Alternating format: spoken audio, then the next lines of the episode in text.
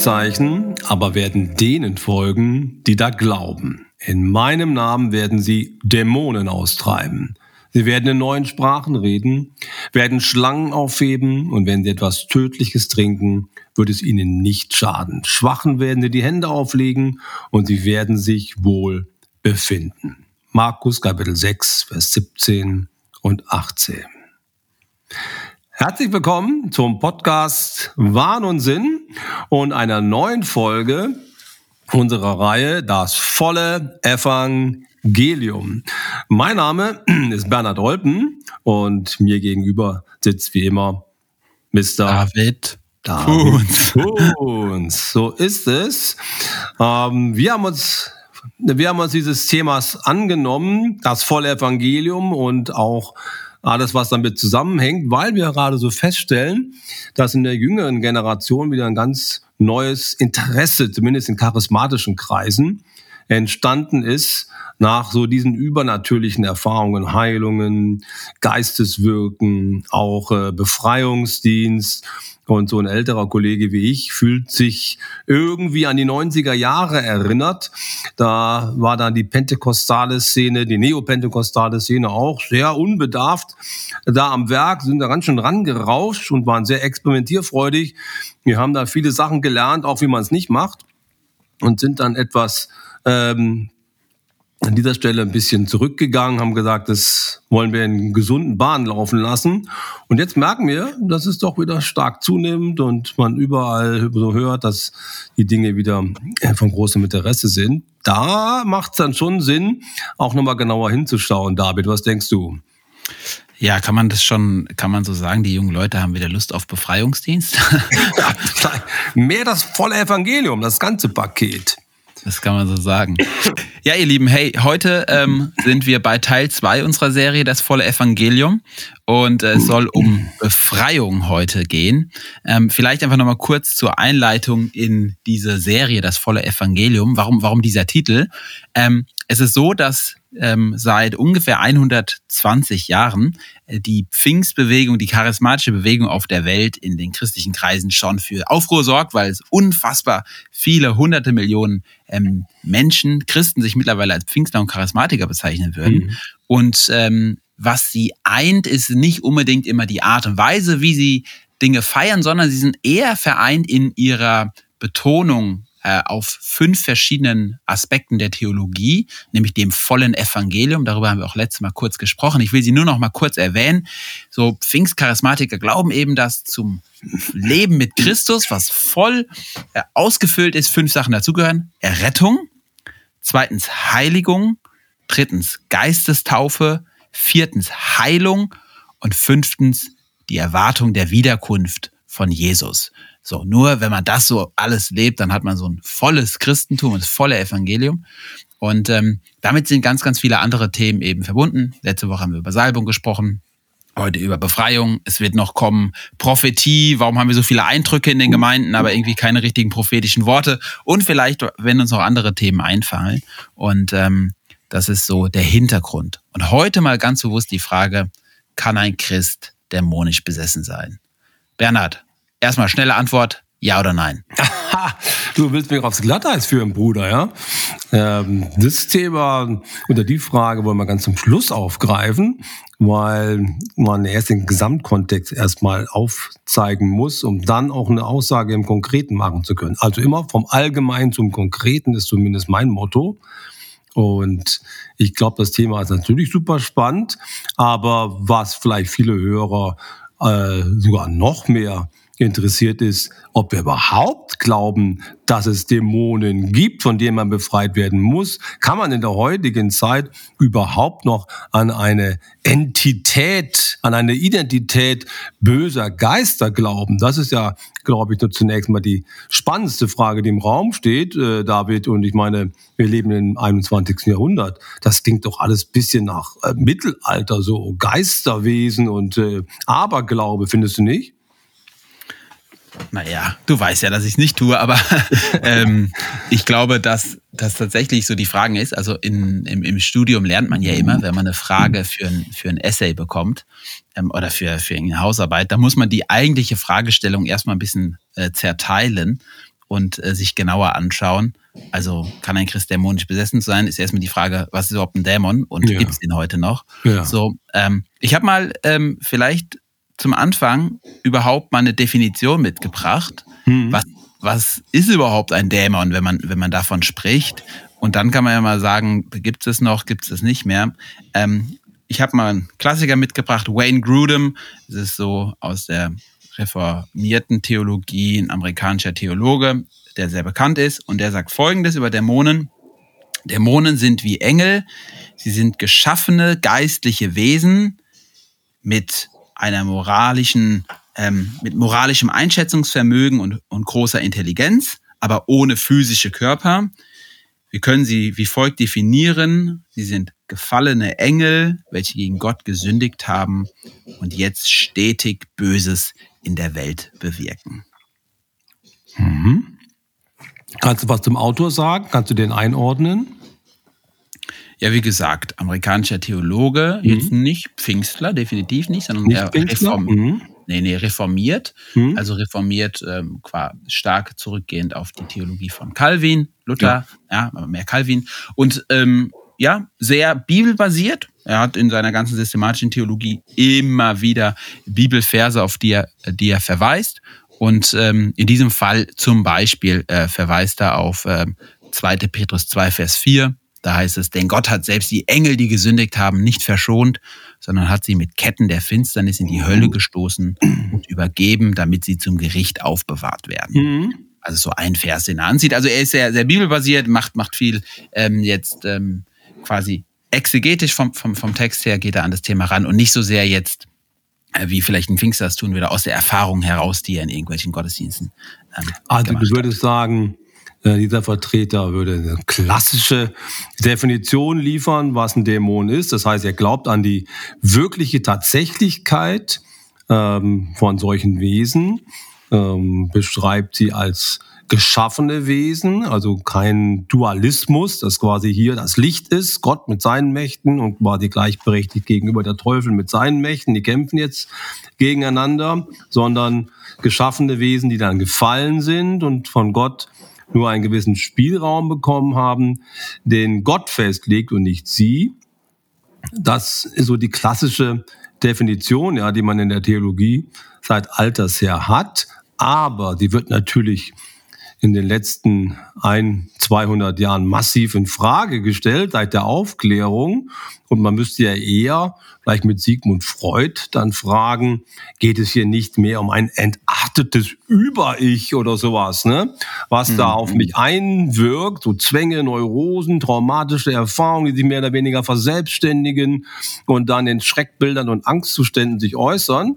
Das äh, wäre ja eine moderne Erklärung dafür. Und Rudolf Bultmann, der berühmte Theologe des 20. Jahrhunderts, hat dazu ja die Steilvorlage gegeben mit einer Entmythologisierung des Neuen Testamentes. Man kann doch heute in einer Welt, wo man elektrischen Strom hat und sich auch die Wetterphänomene erklären kann, nicht wirklich im Ernst an die Geister- und Engelswelt des Neuen Testamentes glauben, 1941. Ja, ist, so, ähm, ist, so, ist so ein klassisches Bultmann-Zitat natürlich. Ja. Ja. Aber wird auch, also wird natürlich auch gern so ein bisschen genutzt, um ihn, ja, also als, als, als Gegner oder als, als Gegenüber darzustellen, um ihn dann so ein bisschen umzuhauen. Ähm, also einfach ein Strohmann. Aber klar, ist, ist in der Theologie äh, tatsächlich eine Position gewesen, die er vertreten hat und die auch großen Einfluss hatte. Ja. Unbedingt. Also in der deutschen protestantischen Theologie in jedem Fall. Gut, es gibt jetzt auch wieder Absetzbewegungen, äh, beziehungsweise der, den Versuch, dass man hier so einen Mittelweg fährt. Vielleicht kann ich das kurz mal, ähm, kurz mal anteasern. Da gibt es so einen sogenannten dritten Weg, den Mainline Churches, also liberale äh, protestantische Kirchen wie die EKD versuchen jetzt zu gehen, weil sie gemerkt haben, dieser Bultmann-Ansatz ähm, bei allem missionarischen Eifer, den man so an den Tag gelegt hat in den letzten Jahrzehnten, der, der dringt weder hier in Europa richtig durch, noch viel weniger in der, äh, in der übrigen Welt sodass ähm, es dann Leute wie den Gießener Systematiker Professor Philipp David gibt, der 2018 vorgeschlagen hat, ähm, das ganze Ding phänomenologisch zu deuten. Also was heißt das? Ähm, eine phänomenologische Deutung von Dämonologie würde bedeuten, dass man gar nicht mehr abstreitet, dass Menschen sich von dämonischen Mächten angegriffen fühlen, man aber ähm, auf dem Standpunkt des Nichtwissens steht. Also man legt sich da nicht fest und sagt, nee, also das kann gar nicht sein, du bildest dir was ein, sondern man nimmt das ernst, verzichtet aber auf mhm. eine Erklärung diese Erfahrungen, will sie heute auch nicht überzeugen, sondern setzt einfach an ihrer Erfahrungswirklichkeit an und versucht von hier aus dann weiterzukommen und hat eigentlich so pragmatisch die letzte Fragestellung, gibt's das, gibt's das nicht, so umschippert, ähm, nimmt es aber doch wieder deutlich ernster, als man das so in früheren Zeiten getan hat. Aber gut, da wird jetzt einfach, also ich sag mal so, aus klassisch pfingstlerischer Sicht, wenn es jetzt hier ein Hörer oder eine Hörerin hört, da wäre er irgendwie unzufrieden damit, gell? Also, ich meine, klar, das ist ein, ein, ein bestimmt theologisch kluger Schachzug, aber äh, auf die Frage ist, ist doch irgendwie unbefriedigend. Also gibt es Dämonen, ja, man könnte es phänomenologisch erklären und so weiter. Ja, aber ganz ehrlich, da hört doch jemand, jemand das und sagt, hey, ganz ehrlich, das ist, das ist halt wieder so ein, ich sage jetzt mal so ein bisschen, so ein Theologisieren, so ein Abstrakt machen, also wie nennt man das, Abtra Abstrahieren hm. von, von konkreten Dingen, die doch irgendwie mit der Realität nichts zu tun haben. Also so ein bisschen so, ja, ja Studierzimmer, äh, Studierzimmeransatz. Naja, aber immerhin doch ein größeres Ernstnehmen der Personen, die davon betroffen sind. Ne? Früher hat man gesagt, du hast doch nicht mal alle Tassen im Schrank, ja auf, das ist doch altes, altes Gedankengut, aber trenn dich mal davon, so kommen wir nicht weiter. Da hat sich dann schon was geändert. Also Martin Grabe zum Beispiel, der Chefarzt der Klinik Hohe Mark, immerhin. Hm, bei Frankfurt, gell? Ja, bei Frankfurt Oberursel immerhin eine Einrichtung, die vom Gnadower Verband getragen wird, also schon neu pietistisch. Der weist darauf hin, dass, äh, dass man in dem Augenblick, wo man die von magischen Deutungen entfernt, keineswegs damit die Vorstellungswelt, die dahinter steht, hinfällig geworden ist. Er sagt Folgendes, er sagt, aus größerem Abstand gesehen machen wir in der Psychotherapieabteilung den ganzen Tag nichts anderes, als destruktive geistige Mächte auszutreiben. Und äh, es geht dann weiter. Therapeutische wie seelsorgerliche Arbeit hat es beständig damit zu tun, dass Menschen unter belastenden Gedanken, Stimmen, Kontroll- und Freiheitsverlusten leiden, derer sie trotz größter Anstrengung nicht Herr werden. Also mit anderen Worten, er legt sich gar nicht fest, woher das alles jetzt kommt erklärt das auch nicht alles psychotherapeutisch, sondern sagt, es ist einfach da und in gewisser Weise Menschen zu befreien von Gedankenfestungen, das klingt das schon nach Paulus, 2. Korinther Kapitel 10, ne? Wir reißen Gedankenfestungen ein. Mhm. Also so Gedankenfestungen zu überwinden, Leute von Blockaden zu lösen. Man könnte sogar sagen, dass in dieser Art und Weise Psychotherapie so verstanden auch ein Teil von Exorzismus ist. Äh, nur, dass man halt die letzte Ursache die dahinter steht, jetzt einfach mal unerklärt lässt. So mhm. wäre vielleicht so ein bisschen der Ansatz dieses dritten Weges. Also sagen wir mal, sagen wir mal, Dämonen, was ist das? Gibt es überhaupt noch heute? Es gibt quasi drei, drei Ansätze in der Theologie. Nummer eins, Grudem ähm, würde auch klassisch vielleicht evangelikal, also freikirchlich. Klar gibt's ähm, ähm, Dämonen, das sagt auch der biblische Text, das sind gefallene ähm, Engel und die bewirken jetzt Böses. Zweitens, nein, das gibt's auf keinen Fall, das sind alles Einbildungen. Ähm, und dann drittens quasi so der mittlere Weg. Ja, ähm, man kann sich endgültig klären, aber wenn Leute es so wahrnehmen, dann sind sie darin ernst zu nehmen. Ja, ich glaube, das ist eine sehr, sehr gute Darstellung der verschiedenen Meinungsbilder, die so heute anzutreffen sind. Ähm, wir wollen natürlich schon versuchen, auch eine Antwort zu geben auf die Frage, ist da was wirklich dahinter oder sind es nur Vorstellungswelten?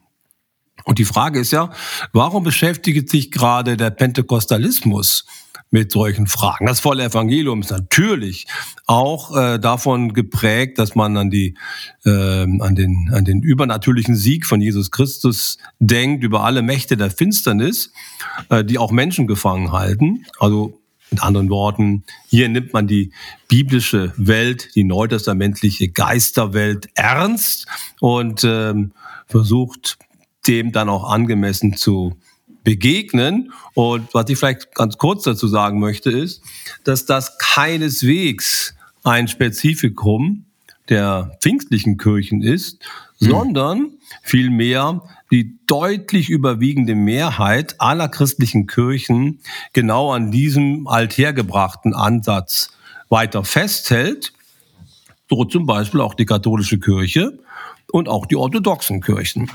Mhm. Ähm, vielleicht ein Beispiel dafür. Im Jahre 2014 wurde vom Vatikan eine Vereinigung anerkannt, die nennt sich Internationale Vereinigung der Exorzisten. Italienisch Associazione Internazionale degli es Esorcisti. Bist du ein Mitglied? Äh, nein, ich bin noch kein Mitglied, weil mir fehlt noch der, der katholische Pass sozusagen. Spaß beiseite. Jedenfalls gehören da etwa 1000 Exorzisten aus aller Welt dazu. Krass. Und allein die Hälfte aus Italien, auch welche aus Österreich und anderen europäischen Ländern. Und äh, was man vielleicht nicht glauben möchte, ist, dass es vom Vatikan, also von der katholischen Kirche, eine Vorschrift gibt, nach der in jeder Diözese, also in jedem Bis Bischofs, äh, in jedem Bischofsbereich, mindestens ein Exorzist ansässig sein muss der Menschen Krass. auch in Befreiung führen kann. Das wird der, der wenig betont, auch nicht laut rausposaunen, wegen eben den skandalträchtigen Konsequenzen. Also ich wollte gerade sagen, klingt ja schon eher auf jeden Fall auch so ja, ja anrüchig. die halten sich da sehr zurück, äh, dass man das in der Öffentlichkeit rumposaunt. Zumindest in Deutschland hat auch geschichtliche Gründe. Es gab da 1976 diesen berühmten Fall von der Anna, hm, wie hieß sie noch, habe jetzt ihren Namen vergessen, Anneliese Renz, ja, war auch eine Theologiestudentin, die äh, wirklich schwer belastet gewesen ist. Sie hat ganz viele Zeichen auch von, äh, von, von dämonischer Belastung gehabt. Also das auch ihr Stimmen rausgesprochen. Sie hat sich selbst, äh, selbst äh, sehr schwer geschädigt körperlich, hat eine Stimme gehört, dass sie nicht mehr essen darf und so. Ist dann am Ende an Unterernährung gestorben und äh, dann in dem Prozess, der dann sich angeschlossen hat, sind auch Priester angeklagt worden. Jedenfalls, seitdem wird es in Deutschland in der katholischen Kirche nicht mehr praktiziert. Ich meine, grund grundsätzlich, grundsätzlich, wenn, wenn, wenn du eine Vereinigung gründest, der Verband der Exorzisten, mhm. also die breite Masse der Menschen denkt doch beim Begriff Exorzismus an den Film, der Exorzismus. Ja, ja, ja genau. Ähm, und eben an irgendwelche Skandale oder sowas, die man mal gehört hat. Ich weiß, ich bin damals äh, vor ungefähr zehn Jahren als Südhesse äh, stark hier von den Schlagzeilen geprägt ähm, worden, da im Inter Interkontinentalhotel in äh, Frankfurt mhm. ist tatsächlich eine Frau gestorben äh, bei so einer Teufelsaustreibung. Ja. Und ähm, keine Ahnung, irgendwie hört man dann so Sachen wie, dass sie dann so, ah, ich weiß nicht, irgendwie mit Kleiderbügeln ähm, dann versucht haben, da aus ihrem quasi ja, Speiseröhre oder sowas dann da den Dämon rauszuziehen und so. Also äh, echt, ich meine, Verbrechen, ähm, die man ja. letztendlich auch, auch mit dem Begriff äh, verbindet. Ja, ähm, ja. Ja, oder ja. denk an den, den Skandal in Rumänien, orthodoxe Kirche 2005. Da sind dann ein Klosterprior und vier Nonnen angeklagt worden, weil sie einen Exorzismus an einer anderen Nonne vorgenommen haben und sie in diesem Zusammenhang an ein Kreuz gekettet haben. Das muss ich mal vorstellen. An ein Kreuz gekettet, drei Tage lang und ihren Knebel im Mund gesteckt haben, weil sie immer so Flüche ausgesprochen hat. Jedenfalls ist er nachher gestorben. Es gab dann ein Hin und Her. Woran ist sie denn gestorben? Wegen dieser Sache am Kreuz oder hat die Ärztin in der Notfallaufnahme zu viel Morphium verabreicht? Naja, anyway, jedenfalls der Prior wurde dann verurteilt. 14 Jahre hat er gekriegt, ist abgehauen. Ähm, und die orthodoxe Kirche hat ihn dann auch gefeuert. Ne? Und also mhm. solche skandalträchtigen Geschichten, die sind dann immer sehr stark im Bewusstsein der Bevölkerung verankert, sodass man tatsächlich Exorzismus kaum noch so bei Namen nennen kann. In, ähm, in Österreich spricht man dann auch nicht von Exorzisten, sondern von Beauftragten im Befreiungsdienst. Also es ist mhm. der offizielle Titel, aber im Prinzip ist es das gleiche wie ein Exorzist. Mhm. Und ähm, ja, ich meine, was, ich nur sagen wollte, David, ist, das ist nicht ein speziell pfingstliches Thema, das ist etwas, was seit Beginn der Kirche existiert und äh, sich durchzieht und dahinter steht dass äh, der Glaube, so Bischof Küng aus Österreich hat das mal so formuliert, dass es tatsächlich so ist, dass das Böse existiert und dass es personifizierte Kräfte des Bösen gibt. Das ist nun mal einfach ein Standpunkt, der wird von der katholischen Kirche, zumindest vom Lehramt her, so mitgetragen, von der orthodoxen Kirche auch. Die charismatische Szene sieht das ähnlich, auch die Evangelikalen, auch wenn die in der Ausübung der Praxis da zurückhaltender sind, aber von der Theologie her bejahen das auch. Also man könnte durchaus sagen, 75 bis 80 Prozent der Weltchristenheit äh, würde das zumindest vom Lehramt her bejahen und sagen, ja, natürlich gibt es diese Mächte, auch als ernstzunehmende personale Gegner. Und ähm, unsere westliche Welt ist da eher so Außenseiterposition. Ich wollte gerade sagen, man kann wahrscheinlich sogar sagen, dass während äh, vielleicht manche Westler das hören und denken, Alter, in welchem Jahrhundert befinden wir uns, ja, ja. dass Menschen aus dem globalen Süden mal grundsätzlich hören und wenn sie merken, die Deutschen glauben oder die Westler kommen gar nicht an irgendwie eine geistliche Welt, die denken sich dann, hä, wo, wo bin ich denn ja. hier gelandet? Ja, ja. Und das ist, auch, das ist auch meine persönliche Erfahrung. Also wenn ich Menschen mhm. begegne, keine Ahnung, aus äh, vom afrikanischen Kontinent oder aus Südamerika, die sind so ein bisschen wie, äh, das glauben Menschen nicht. Also die sind damit auch, auch mehr aufgewachsen, mhm. also auch ähm, jetzt auch, auch im nicht-christlichen Bereich, ja, irgendwie mit, mit äh, Voodoo oder Zauber, ähm, äh, Zauber, äh, Zauberern, weiße Magie, schwarze Magie, mhm. Medizinmänner. Ähm, also gerade auch meine, also ich, die, die, die afrikanischen äh, Christen, die ich kenne hier in Deutschland, die sind alle durch die Bank ähm, mehr oder minder damit in Berührung gekommen. Und für die ist es quasi eine Selbstverständlichkeit. Ja, so, so erlebe ich das genauso. Und weißt du, was auch komisch ist, äh, David? Eigentlich ist es ein bisschen schizophren. Auf der einen Seite strecken alle die Hände von sich und sagen, wie kann man denn nur an Dämonen glauben? Das ist ja das allerletzte. Aber an Engel, hm. an Engel glaubt man selbstverständlich. Das sind ja gute Wesen. Ne? Das hm. hm. habe ich jetzt in der Statistik gelesen. Es gibt tatsächlich in westlichen Ländern zum Teil einen größeren Engelglauben als einen Gottglauben. Das muss ich mir vorstellen. Also ganz hm. viele Menschen glauben an gute Engel, die uns bewahren aber dass es dann eben auch schlechte Engel gibt, das streitet man vehement ab. Und gleichzeitig haben Filme oder Produktionen, die das Böse auch in verkörperter äh, Gestalt äh, zum Inhalt machen, wie Harry Potter oder Herr der Ringe oder so ähnliches, die, die, die schlagen alle Rekorde äh, bei, bei, in den Kinos oder in Bücher, im Büchermarkt, sodass da irgendwie noch eine Faszination dahinter steckt, so dass ich fast vom, fast, fast den Eindruck habe, da ist so eine Art instinktives Wissen, auch in mhm. westlich geprägten Menschen, dass es da irgendwie sowas geben könnte. Aber wenn man dann wirklich das ernst anspricht, dann zuckt man irgendwie doch zurück. Ich weiß nicht, wie du das so siehst, aber ich weiß, also an, so eine Widerläufigkeit. Und eine, ja. ja, also was total spannend ist, weil du es gerade mit den Engeln gesagt hast, bei meiner ersten Station als, als Jugendpastor in, in Südhessen, da, ähm, also im Odenwald, im schönen Odenwald, mhm. ähm, da ähm, kam an einem Freitagabend in unsere Jugend ein, ein Mädel und ähm, die kannte ich gar nicht. Ähm, und dann habe ich sie ein bisschen gefragt, wie sie den Weg in unsere Gemeinde gefunden hat. Ähm, und äh, dann hat sie mir erzählt, sie ist ein großer Serienfan. Und sie hat, die, hat eine Serie geschaut, die heißt Supernatural. Mhm. Und da gibt es auch so Engel und so weiter. Und da hat sie irgendwie so eine Interesse an Engeln bekommen. Mhm. Und dann hat ihre Tante ihr irgendwie ein Magazin, ein christliches Magazin zum Thema Engel geschenkt. Mhm. Und sie hat es natürlich durchgelesen, fand es total interessant. Und auf der letzten Seite ähm, stand tatsächlich ein ähm, Gebet, ein Übergabegebet, äh, wo quasi die Leser und Leserinnen eingeladen wurden, hey, wenn du jetzt so angesprochen bist vom Thema Engel, dann ähm, ähm, und du, du zu Gott, äh, de, zu dem Gott der Bibel gehören willst und so weiter, zu Jesus, dann ähm, bete doch dieses Gebet in deinem Zimmer. Hm. Und ich, also als ich das gehört habe, dachte ich, wer macht sowas überhaupt? Also äh, wer druckt so Magazine auch? Aber sie hat es gemacht. Sie ja. hatte, sie hat, sie hat sich so von Gott ähm, mhm. angesprochen gefühlt. Mhm. Ja, ich weiß nicht wie, ob die sich ja im Zimmer niedergekniet hat. Die hat ihr Leben Christus gegeben. Und dann hatte sie äh, die Erinnerung, ah, ein Klassenkamerad von mir, der ist doch auch irgendwie Christ, hat den angesprochen und der hat sie dann zu uns in die Kirche eingeladen. Dann stand sie also wegen der Super, wegen der Supernatural-Serie. Ja. Und das ist ja genau das, äh, was ich auch beobachte äh, bei ganz vielen anderen Leuten, aber auch bei vielen Serien. Die sind schon hoch interessiert, sehr ja? interessiert an ja. Engeln, Dämonen, dem mhm. Übernatürlichen unsere Generation, haben wir immer wieder gesagt, ist mega spirituell. Also da ist schon ein großes Interesse. Nur ja. wenn es so konkret wird, glaube ich.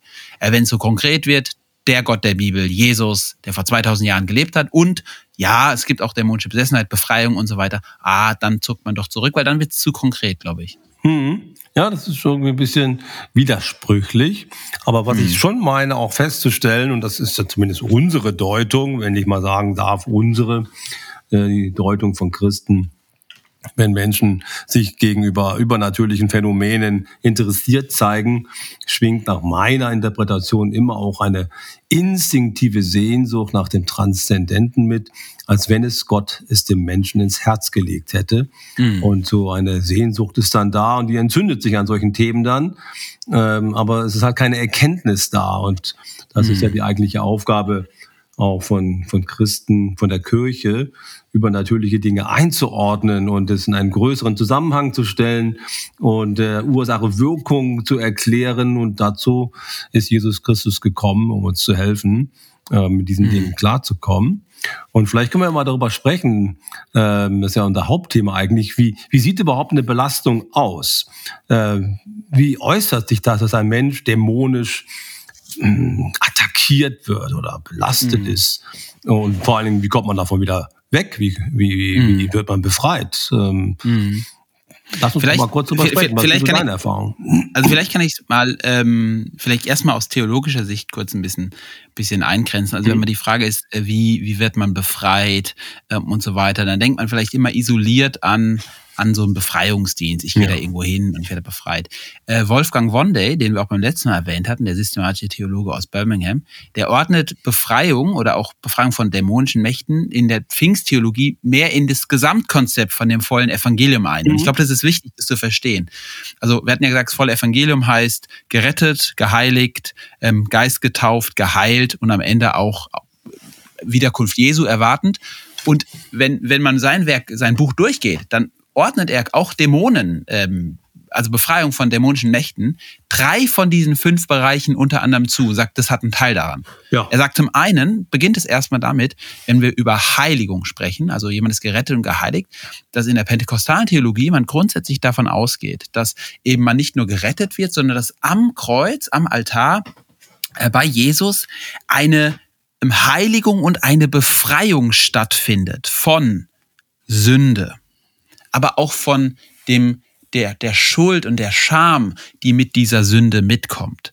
Ähm, er sagt aber, es geht auch weiter. Man, man, man, man glaubt an eine Befreiung und Heiligung von Süchten, von Krankheiten und eben, und dann ist der logische Schritt, sagt er, wenn du das glaubst, also auf, auf, auf, auf geistlicher Ebene, auf seelischer Ebene, auf körperlicher Ebene, dass man dann eben auch glaubt und das geht eben bis hin zur Befreiung von Besessenheit, also mhm. von dämonischer Belastung. Und so sieht er das jetzt nicht nur als isolierte Sache, sondern er sagt, es ist ein, ist ein, ein essentieller Bestandteil in der pfingstlichen Theologie, dass man eben sagt, wenn bei der, wir würden jetzt sagen, Wiedergeburt oder bei der Bekehrung ähm, eine Heiligung stattfindet und die dann auch sich wieder, also nach der Rettung wiederholt im Leben des Gläubigen, also dass dann ein, ein beständiges Bestreben nach einem heiligen Leben ähm, besteht, dass das immer bedeutet, dass Christus uns frei macht von Sünde, von Krankheit und eben auch von einer möglichen dämonischen Besessenheit. Also er sagt, es ist da eng verknüpft.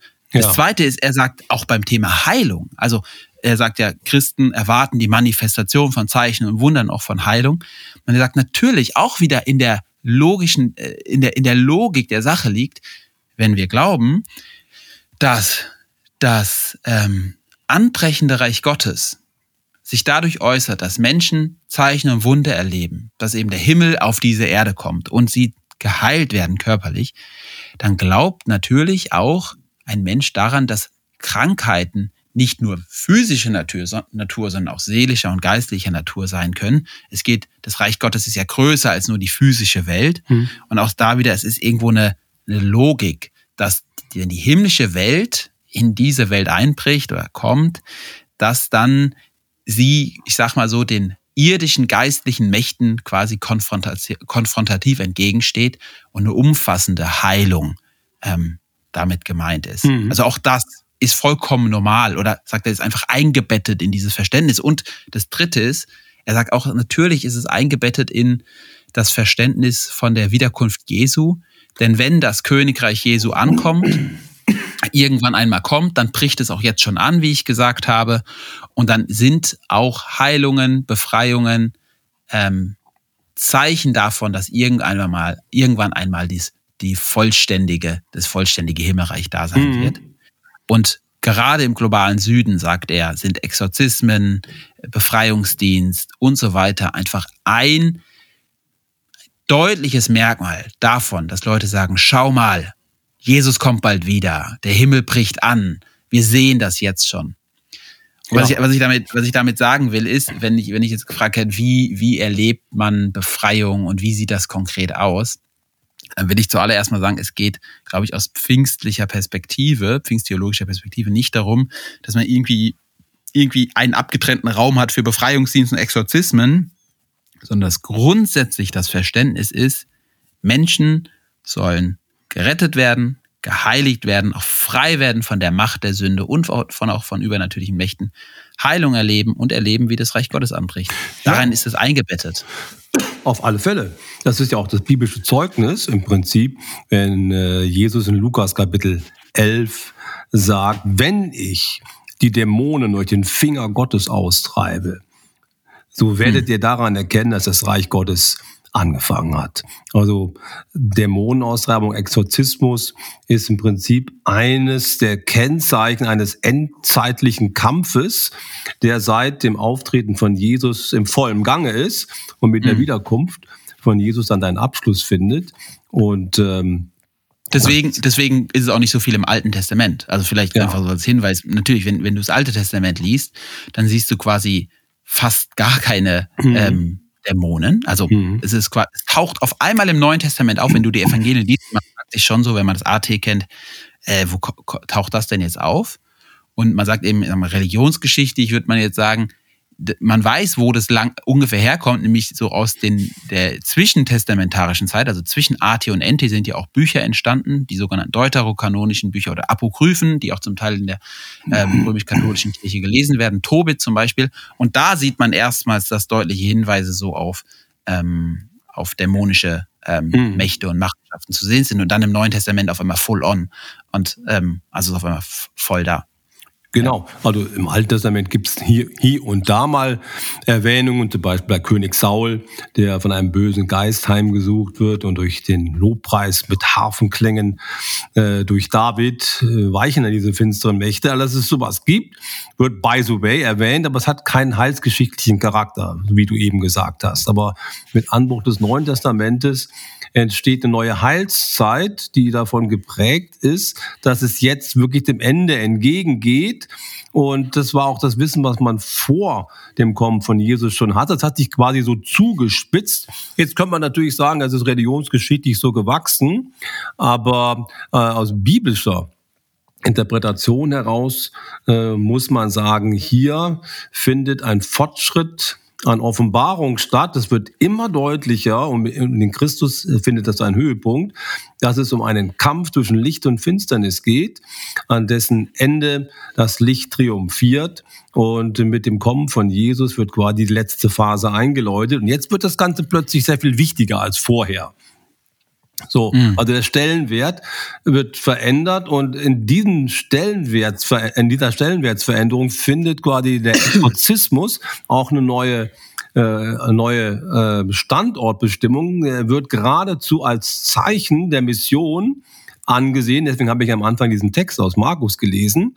Äh, in dem, in dem äh, Sendungsbefehl von Jesus wird er ausdrücklich wiederholt auf Mächte der Finsternis hingewiesen, Schlangen aufheben, Skorpione zertreten, ähm, äh, Teufel austreiben. Und wenn man sich die Missionsgeschichte anschaut, dann finden wir oft genau, dass das hier der Schlüssel ist, um Völkerschaften fürs Evangelium zu gewinnen, weil hier ein stärkerer Gott auf einen bisher starken Gott trifft und diesen bisher als stark angesehenen Gott übertrumpft und ihn äh, und ihn überflügelt und äh, dominiert. Das berühmteste mhm. Beispiel in der Germanenmission ist Bonifatius, der die Donau Eiche abhaut in, äh, in, in der Nähe von Fulda, ein Fritzlar. Und dadurch die äh, Germanen denken, jetzt muss er doch tot umfallen und nichts passiert. Und dann wird ihnen mhm. klar, das, dem sein Gott ist stärker. Besser wir glauben mhm. ihm. Ne?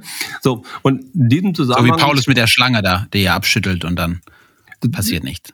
Äh, das war Paulus, die Schlange auf Malta. Ja, manche, ja. Das ist so ähnlich, wie Paulus die, die Schlange abschüttelt und die Leute denken, ja. jetzt muss er tot umfallen, ja. passiert nicht. Und dann denken sie, wow, der ist ein Gott. Und dann sagt er, nein, nein, äh, es geht um Jesus. Ja, und das ist jetzt ein ganz wichtiger Punkt. Also als ich noch ganz am Anfang meines Glaubens war, in den 80er Jahren, gab es ja John Wimber. John Wimber, der Gründer der Vineyard-Bewegung, mhm. hatte einen sehr frischen und unverstellten Zugang zu diesen Berichten der Bibel einer der neopentekostalen Väter, die sind oft sehr unbedarft an die Sachen rangegangen.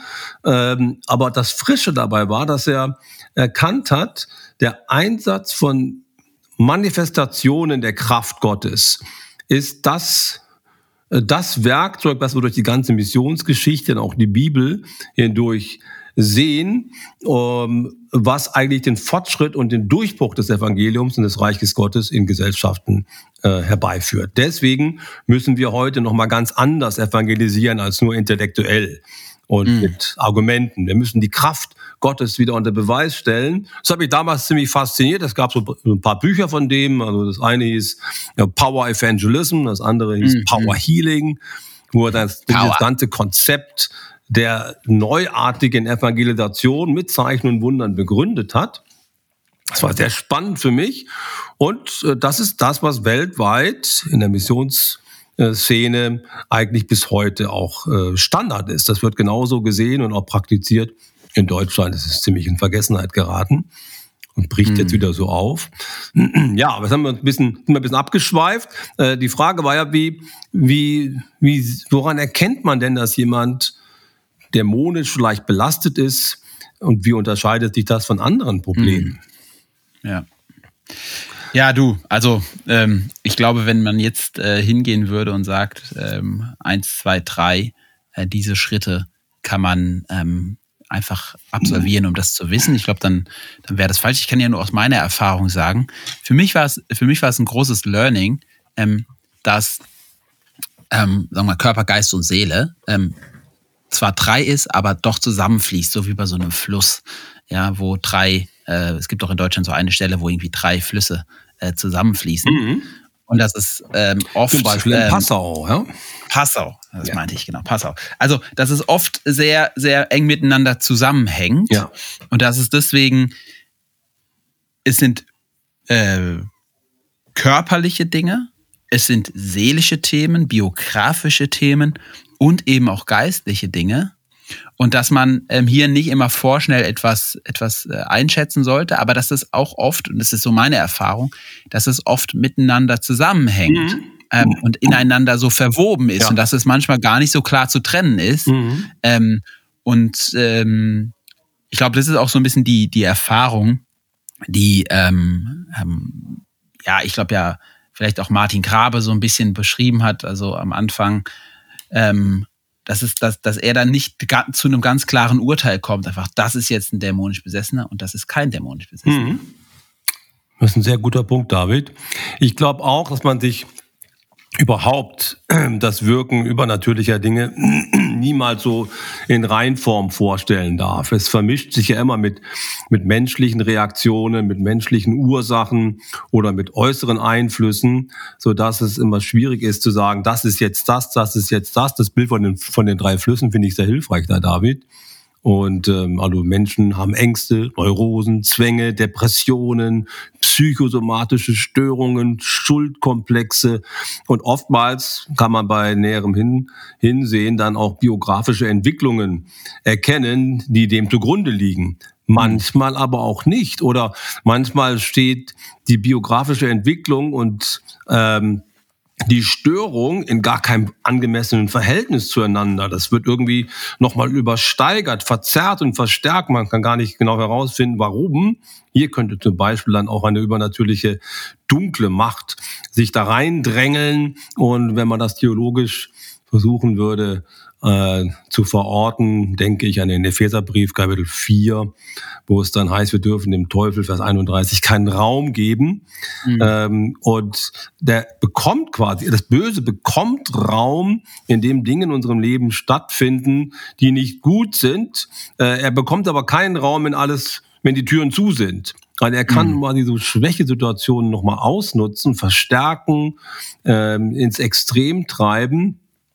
Und das wäre so das eine, äh, wo ich denke, ja, da sind vielleicht ein paar Hinweise, dass es um mehr geht als nur um Traumata oder sowas. Da bin ich mhm. ganz auf deiner Seite.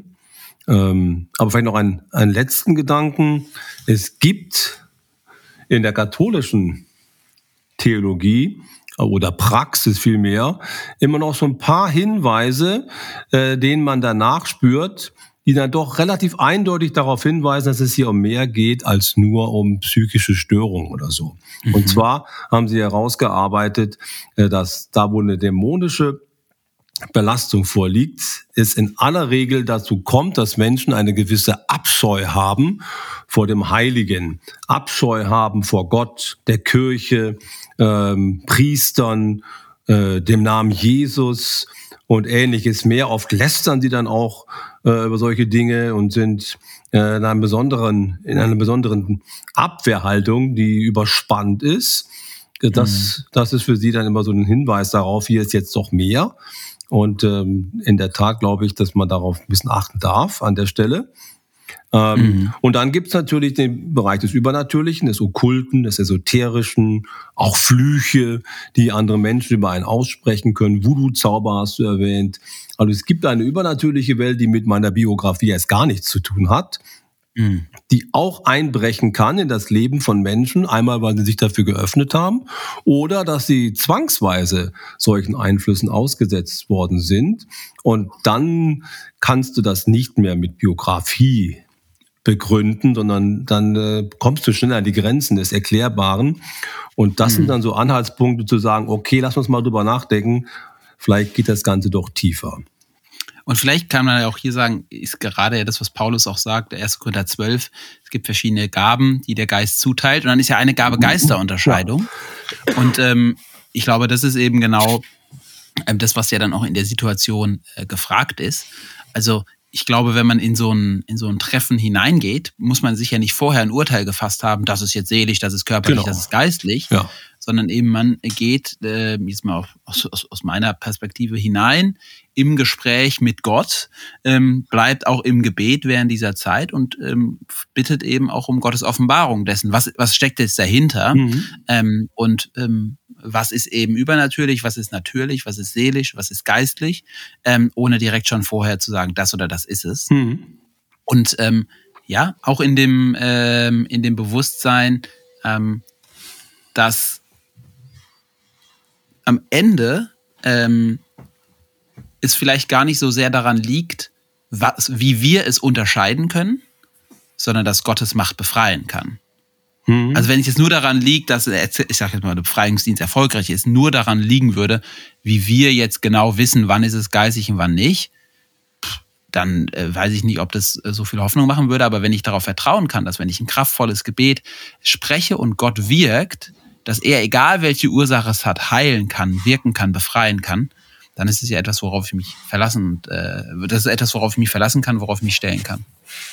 Ja, das ist das eine. Ähm, und ich glaube, an der Stelle muss man auch mit einem kleinen Irrtum aufräumen, den vielleicht manchmal Charismatiker gerne haben, nämlich die Annahme, dass ein Befreiungsdienst in erster Linie einfach durch in, in vollmächtigen Worten und Proklamationen besteht. Das auch, aber wenn sie nicht gestützt sind auf auch tatsächliche Veränderung der Gewohnheit, oder tatsächliche, äh, tatsächliches Lossagen von falschen Einstellungen oder von nicht vergebener Schuld, die man nicht gewähren möchte und ähnlichen Dingen mehr, dann sind das auch einfach nur äh, laute Worte, die äh, vielleicht einen Kurzzeiteffekt haben. Also was ich sagen möchte ist, ein Befreiungsdienst muss immer ganzheitlich gedacht werden. So ähnlich wie du das vorhin mit den Flüssen gesagt hast. Im Prinzip müssen die verschiedenen Nester des Unheils, was in mein Leben reingekommen ist, ausgetrocknet werden. Und da ist das Befreiungsgebet eines, aber beileibe nicht das einzige Instrument. Mhm. Es muss halt gesamtheitlich gedacht werden. Deswegen wäre meine Meinung immer die, wenn jemand mit Schwierigkeiten kommt und sich das alles nicht erklären kann, wäre die erste, Vorgehensweise nicht das Befreiungsgebet, sondern erstmal eine konventionelle Seelsorge, mal gucken, was ist da alles los. Nicht gleich das Übernatürliche vermuten, sondern die anderen Nester eben auch mal ganz genau untersuchen. Manche, ähm, manche Pastoren schicken die Leute auch erstmal zu einer psychotherapeutischen Behandlung. Und erst Ach, dann, gut. wenn die mhm. zurückkommen und der Psychotherapeut sagt, ich kann jetzt auch nichts mehr machen, wir haben alles probiert, mhm. dass man dann erst auch sagt, okay, jetzt gehen wir mal einen Schritt weiter und ähm, schauen uns mal die unsichtbare Dimension an. Das wäre so Vielleicht mein Ratschlag, das nicht sofort als erstes äh, ins Feld zu führen, sondern eben ganzheitlich ranzugehen. Aber dann, wenn es sich erhärtet, dann auch mit großem Mut und mit großer Entschlossenheit auch diese Dimension anpacken, aber eben nicht isoliert von dem Gesamtpaket. Ja, also 100 Prozent. Vielleicht würde man jetzt sagen, oh, das ist so ein bisschen wieder zu abgeklärt, irgendwie zu westlich, aber ich glaube, es ist total, total gut. Ähm, das bedeutet ja nicht, dass man sagt, es kann keine äh, geistliche Dimension haben, aber man will auch nichts vergeistlichen, was nicht geistlich ist. Und ich glaube, es ist ja, es, es ist ja auch offensichtlich, dass es auch sein kann, hm. dass eben Menschen, die zum Beispiel seelische, ähm, biografische Traumata haben, dass wenn die dann die Deutung bekommen, es ist geistlich, es ist dämonisch, dass sie sich darin ähm, drin verlieren können und, und, und letztendlich komplett die Hoffnung verlieren. Ich, ich krieg's nicht los und ich muss nur noch mal zum Gebet gehen und äh, man, also gerade auch aus, aus eigener Erfahrung weiß ich schon, dass es immer wieder auch solche ähm, Biografien gibt, wo der Menschen immer wieder zum Befreiungsdienst gehen und mhm. bitte und es, ich werde es nicht los und so weiter und am Ende ist es vielleicht gar keine geistliche Sache, mhm. sondern es ist eben eine biografische Sache, die durch, ja, Psychotherapie, Seelsorge, beständiges Besuchen, ja, auch von Ärzten eben angegangen werden müsste.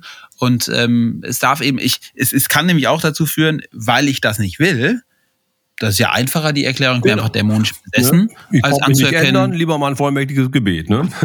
genau. Hm. Es ist ja manchmal auch so der einfachere Weg. Und deswegen glaube ich, ist diese, diese Vorgehensweise total, äh, total hilfreich. Mhm. Und ich glaube ja, was, was vielleicht auch noch in der Praxis gemacht wird, darüber können wir vielleicht auch kurz sprechen, weil wir dann äh, am Ende auch noch zu der Frage kommen müssen, kann ein Christ besessen ja, ja. sein? Ja, ähm, was heißt denn besessen?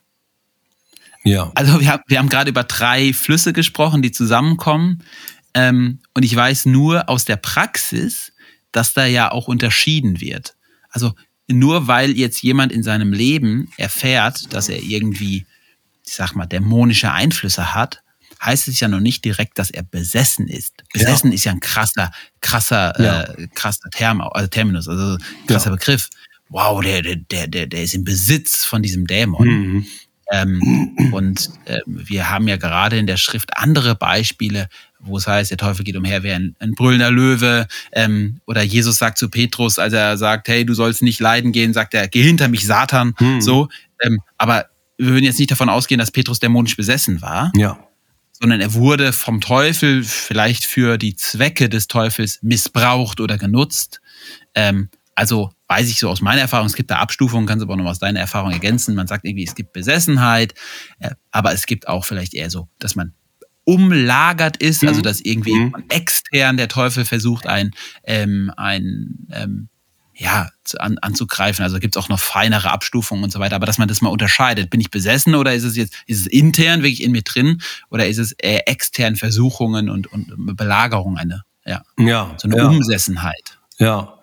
Ähm, ja, genau, das ist total wichtig, dass man hier unterscheidet. Und ähm, ähm, ich suche gerade nach einer schönen Beschreibung, die Peter Hübner mal verwendet hat. Peter Hübner war äh, lange Jahre äh, Mitarbeiter am Institut für Psychologie in, ja, an der Uni, Psycholo Psychologischen Institut der Uni Erlangen und früher zweiter Vorsitzender der Ignis äh, Akademie. Mhm.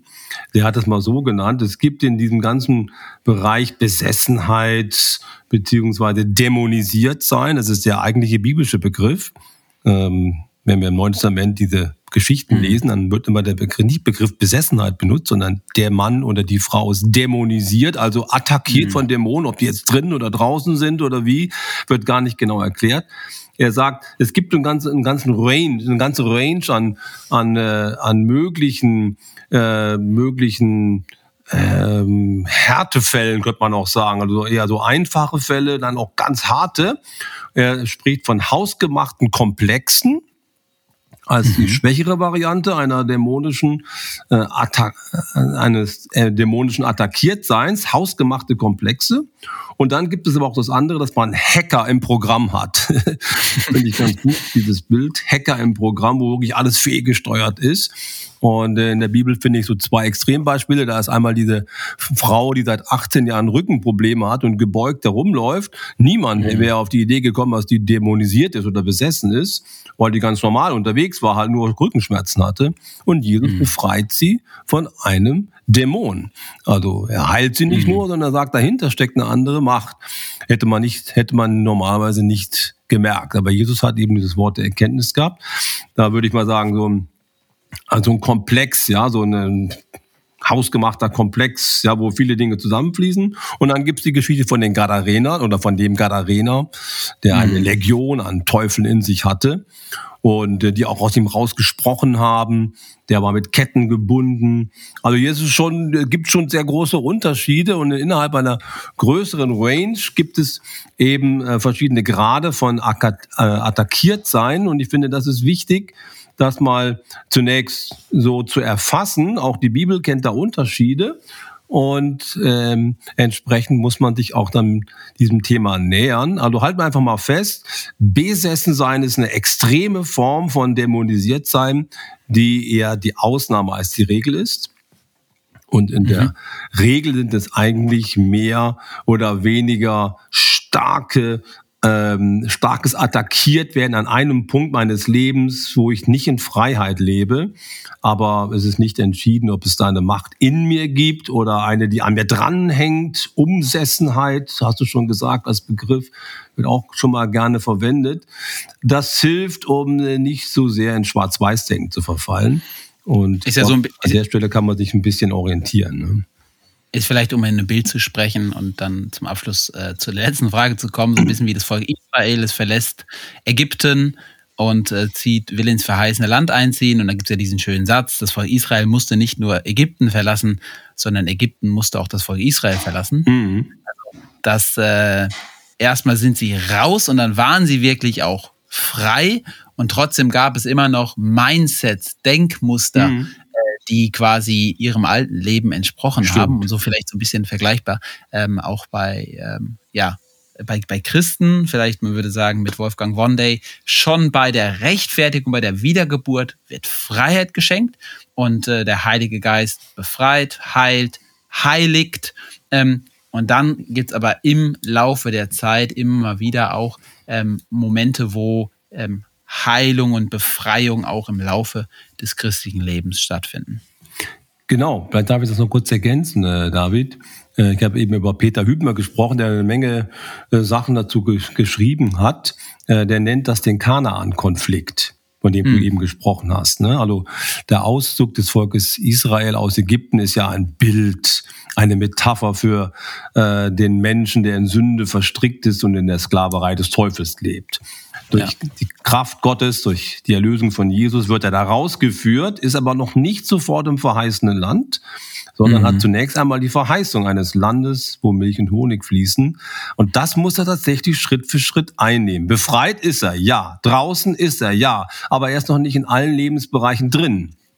Und mhm. diese Auseinandersetzung der Landnahme, so deutet Peter Hübner das, ist ein gutes Bild, um zu erklären, warum auch Christen, wiedergeborene Christen, immer mal wieder auch mit massiven äh, dämonischen äh, Blockaden zu kämpfen haben. Das vergleicht er dann mit Städten, die noch nicht eingenommen sind und ähm, Prozessen, die nicht abgeschlossen sind, so dass er sagt, ja, auch ein wiedergeborener Christ kann dämonisiert sein, nicht im eigentlichen Sinne des Wortes, dass er noch verloren ist und ein Opfer des Teufels ist, aber der eben noch nicht alles alles in Anspruch genommen hat, das noch nicht geschafft hat, das ganze Heil auch dann zu verwirklichen ähm, und dann noch Schritte braucht. Und dabei dürfen wir ihm helfen, dass er das schafft und dass er in allen Bereichen dann auch als Sieger hervorgeht. Das ist die Verheißung. Und auf dieser mhm. Grundlage helfen wir dann Menschen auch. Und ähm, ich glaube, wenn man das so sieht in diesem Bild, kann man sich damit auch ganz gut versöhnen, weil es das Heil des Menschen in keiner Weise in Frage stellt, hm. sondern nur eben die Verwirklichung des Ganzen, des vollen Evangeliums im Leben des Einzelnen eben noch nicht überall stattgefunden hat. Also, kann ein Christ besessen sein? Nein. Kann er dämonisch beeinflusst sein? Ja. Ja. Und vielleicht als Vers zum Abschluss, ja. 1. Johannes 4, Vers 6. Kinder, ihr seid von Gott und habt jene überwunden, denn der in euch ist, ist größer als der, der in der Welt ist. Vielleicht davon ausgehend so, wenn der Heilige Geist in dir lebt, du wiedergeboren bist, dann ist da kein Raum für andere Geister, die in dir leben. Also so, so ist mein Verständnis.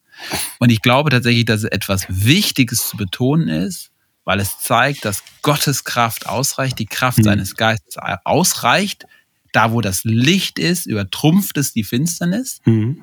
Ja, es ermutigt und er fordert mich heraus, dementsprechend zu leben, Dinge aufzuräumen, dem Finsteren keinen Raum zu geben, aber ich muss nicht ständig in der Angst leben, bin ich dämonisch besessen, mhm. ist da noch was, ist dieser Dämon da, dieser Dämon da, darin kann man sich auch verlieren. Und das Neue Testament, äh, würde ich mal sagen, betonte, die ganze Bibel betont immer Dämonen nur in dem Kontext, wenn es davon gesprochen wird, dass sie vom anbrechenden Königreich Jesu übertrumpft werden, befreit werden. Ja. Und das ist ja die Botschaft des Neuen Testamentes, mhm. ähm, da, dass da nicht irgendwie eine ausführliche Lehre über Dämonen entwickelt wird, sondern das betont wird eben, Jesus ist Sieger darüber und von diesem Sieg her können wir leben und sollten wir auch leben. Ja, absolut. Ja gut, Bernhard, dann haben wir jetzt mal äh, ein großes Thema besprochen. Ja. Und ähm, wir werden uns in zwei Wochen nochmal einer dritten Frage zuwenden, ob es irgendwie um Prophetie geht oder sowas, werden wir mal schauen. und ähm, gehen nochmal ein bisschen ins volle Evangelium rein. Gibt es noch irgendwas, was du zum Abschluss des Podcasts sagen willst, Bernhard? Jetzt hat mal wieder Spaß gemacht, mit dir zu diskutieren und äh, auch eine, äh, neue Einsichten zu gewinnen, die du eingebracht hast. Vielen Dank dafür. Ich glaube, es ist ein sehr, sehr wichtiges Thema, weil es mit unserem natürlichen Leben viel zu tun hat. Und ich glaube, dass ähm, Jesus in jedem Lebensbereich uns Sieg und Befreiung erworben hat und dass wir manchmal auch Hilfe brauchen, um dieses Erbe in Anspruch zu nehmen. Und das ist genau das unser Thema. Und das ist eben vollmächtiges Gebet, aber eben auch Ergreifen der Verheißung und Veränderung meines Lebens. Alles gehört zusammen und dann kann Befreiung greifen. Das ist meine feste Überzeugung. Perfekt. Alles klar, dann würde ich sagen, wir sehen uns wieder in zwei Wochen. Wir hören uns wieder und freuen uns bis dahin auf alle Rückmeldungen. Bis dahin. Vielen Dank. Ciao. Ciao, ciao.